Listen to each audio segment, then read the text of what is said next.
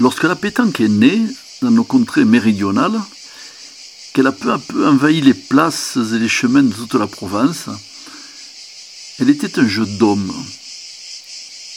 À cette époque où la place de la femme était, de la vie générale, à la maison, les jeux de boules restaient des clubs entièrement masculins, remplis de jurons et de volutes de gitanes et de cigarillos.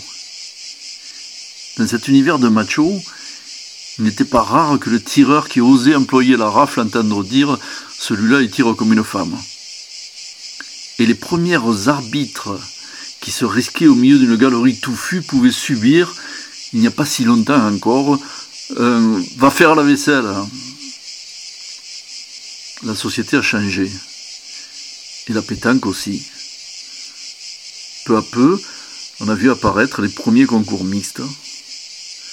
Mais ces femmes, qui avaient pris une place presque normale sur les jeux de pétanque, restaient encore des joueurs de seconde zone, affectés en priorité au rôle de pointeuses. On leur demandait de jouer leur boule, et ensuite on avisait.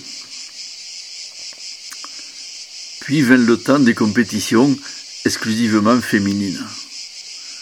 Quelques notes de parfum ont remplacé l'odeur du tabac brun, et les boules sont sorties parfois de mains aux ongles vernis.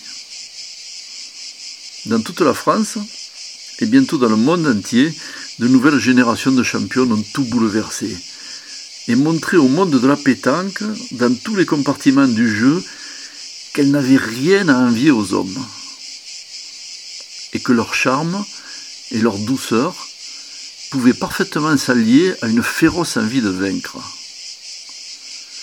De quoi penser qu'en pétanque, comme ailleurs, comme le disait Louis Aragon, la femme est peut-être l'avenir de l'homme.